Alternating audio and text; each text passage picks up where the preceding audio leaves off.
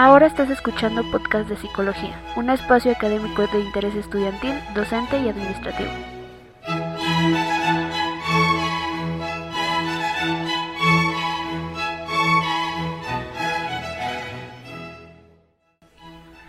Del columpiar de tus pestañas goteando está el almíbar de la grisácea silueta del ayer. Mañana intento prolongar el aliento hasta que tu nombre se transforme en una invocación. Sea bienvenida a la comunidad Radio Escucha. En esta ocasión les traemos las efemérides del 26 de abril al 2 de mayo, la palabra de la semana, el ruido en el marco del Día Internacional de Conciencia sobre el Ruido y un breviario de los sucesos de Venustiano Carranza. Vive el mañana como una consecuencia del hoy y decídete en este justo instante en construir tu sueño, en este tu podcast de psicología.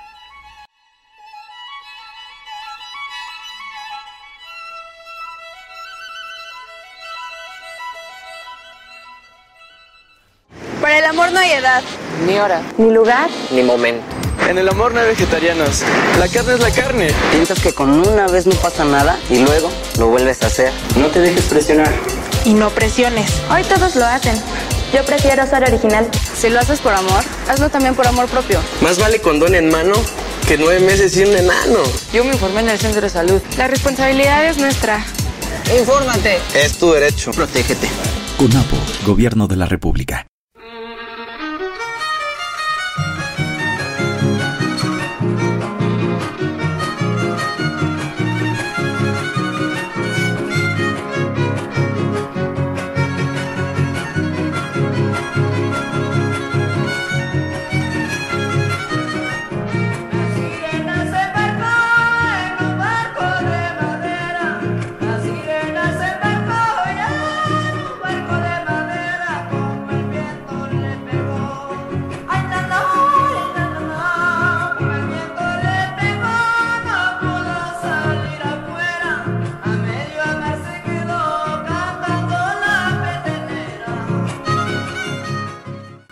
Estamos escuchando el son de San Luis Potosí que lleva por nombre La Petenera, pieza interpretada por el trío Armonía Huasteca, música originaria de la zona aledaña a Veracruz conocida como Sotavento, por lo que es un tema regional de esta franja geográfica.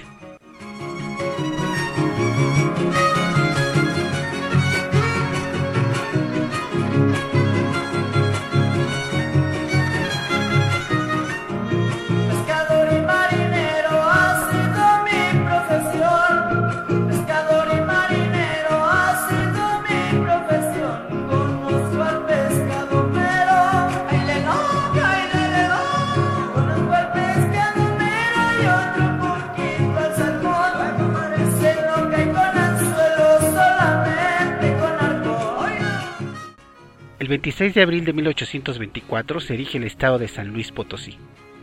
Y en 1917 Venustiano Carranza es declarado presidente constitucional de la República por el Congreso de la Unión. El 27 de abril de 1919 aparece el primer número del diario El Heraldo de México. Y el mismo día, pero de 1998, muere Guillermo Aro, astrónomo mexicano que descubrió un cometa y varias estrellas, por lo que en 1963 recibe el Premio Nacional de Ciencias. El 28 de abril de 1843 muere Miguel Ramos Arizpe, sacerdote y político liberal, que abogó por la independencia como diputado en las Cortes de Cádiz y por la adopción de la República Federal en el Congreso de 1823. Además, en esta fecha se conmemora el Día Mundial de la Seguridad y la Salud en el Trabajo. El 29 de abril de 1863 se erige el Estado de Campeche. Este día, pero de 1933, se reforma el artículo 83 de la Constitución para prohibir la reelección del presidente y en 1967 se crea la Comisión Mexicana de Cooperación en la UNESCO con Almex, presidida por la Secretaría de Educación Pública. El 30 de abril de 1812 Ignacio López Rayón elabora el primer proyecto de constitución titulado Elementos Constitucionales que consta de 38 puntos. Y en 1912 Emiliano Zapata hace la primera restitución de tierras, aguas y montes a campesinos de Ixcamilpa, Puebla. Además se celebra el Día del Niño. El 1 de mayo de 1917 el territorio de Tepic es convertido en estado de Nayarit y se conmemora en México el Día del Trabajo. El 2 de mayo de 1812, José María Morelos rompe el sitio de Cuautla, impuesto por los realistas al mando de Félix María Calleja, y en esta fecha se conmemora la muerte de los pilotos de la Fuerza Aérea Expedicionaria Mexicana, el Escuadrón 201, en 1945. Hasta aquí, con las efemérides nacionales de esta semana.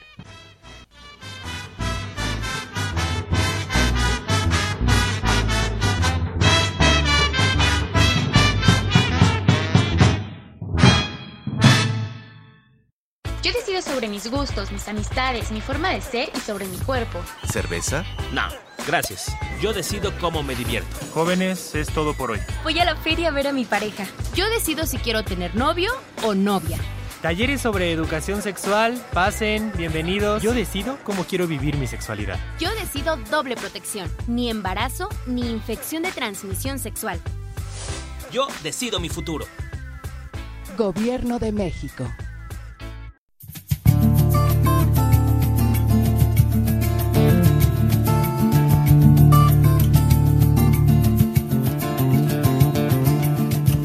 Le pidió que la llevara al fin del mundo. Él puso a su nombre todas las olas del mar. Se miraron un segundo como dos desconocidos. Llegamos al momento de enriquecer el lenguaje y en esta ocasión se trata de la palabra cuita, palabra femenina que se refiere al hecho de tener problemas o conflictos. Verbigracia, si el Bau de la Bohemia garantizara despedir las cuitas de amor, la taberna sería un templo y no un burdel. Cuenta del olvido y hubo tanto ruido que al final llegó el final. Mucho, mucho ruido, ruido de ventanas, nidos de manzanas que se acaban por pudrir.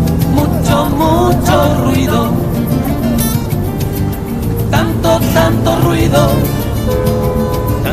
ruido y al final, por fin el fin. Tanto ruido y al final.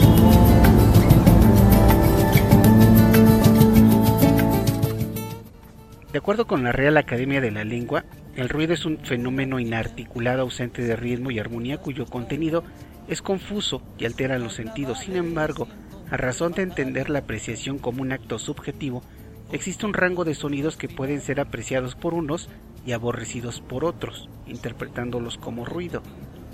La contaminación del ambiente con ruido representa un problema que afecta a la salud y el medio ambiente.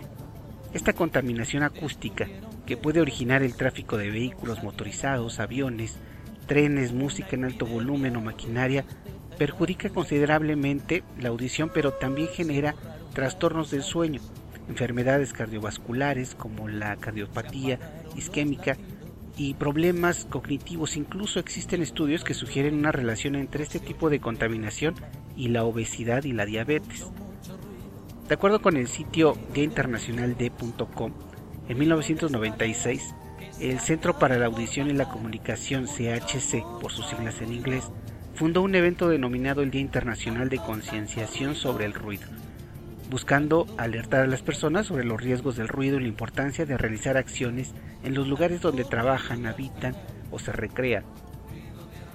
El sonido es medido a través de decibeles, por ser la unidad en la que se expresa el nivel de presión sonora y la relación entre la presión y la tensión eléctrica o potencia, siendo el bel la unidad original que equivale a 10 decibeles, casi no utilizada en la práctica debido a su gran tamaño. Mientras tanto es más común el decibel, que se refiere a una décima parte del bel. En América Latina se utiliza el término decibel, mientras que en Europa es decibelio. Sin embargo, ambos conceptos tienen relación con el nombre del científico que lo propuso, el nacido escocés y naturalizado americano Alexander Graham Bell. En 1877 ya había patentado la compañía de teléfonos Bell mientras vivía en Washington, con investigaciones que serían puestas en práctica en la tecnología bélica de la Primera Guerra Mundial. Se empezó a expresar con sonidos experimentando con ellos para aturdir a los soldados contrarios y lesionar el sistema coclear, lo que años más tarde se implementaría en guerras e incluso como estrategia antiterrorista, analizando los resultados psíquicos y físicos que tenía el ruido en el cuerpo humano. Desgraciadamente no cesó ahí, pues siguió la experimentación y uso bélico hasta el 2003, en la cárcel de Abu Ghraib, en donde fueron puestas en prácticas torturas que sacudieron el mundo al grado de exigir la elaboración de un protocolo que evitara la posibilidad de que se volviera a repetir algo similar. El protocolo de Estambul está dirigido a revisar el cumplimiento y respeto de los derechos humanos como un derecho irrenunciable y natural de todo el ser humano. Actos como poner música durante días sin parar pueden causar graves trastornos entre los que destacan los relacionados con el sueño, que por su relación a su vez con los estados de vigilia y eficiencia neuronal, pueden llevar a la demencia, alucinación y tendencias suicidas. La exposición prolongada a un sonido molesto es un problema grave de la actualidad, que no es regulado, o por lo menos no aplicado, que puede tener consecuencias irreparables en los menores que en mayor medida son expuestos y el personal laboral que trabaja con maquinaria por ley debe utilizar equipo protector, lo que representa mayores gastos a la empresa y muchas veces deciden prescindir de este aditamento. Una estrategia para subsanar llega a nosotros desde la ergonomía, para adecuar sillas, volumen de sonido, oficinas e incluso lugares públicos en torno al cuerpo humano y sus condiciones biopsicosociales. La labor es mucha, pero depende de cada uno de nosotros hacer lo propio, evitando exagerar en el volumen, dosificar el uso de audífonos, pero sobre todo respetar la convivencia con aquella figura que Lacan llamaría el otro. Intolerable, ruido incomprendido, ruido de frenazos, ruido sin sentido, ruido de arañazos, ruido, ruido, ruido.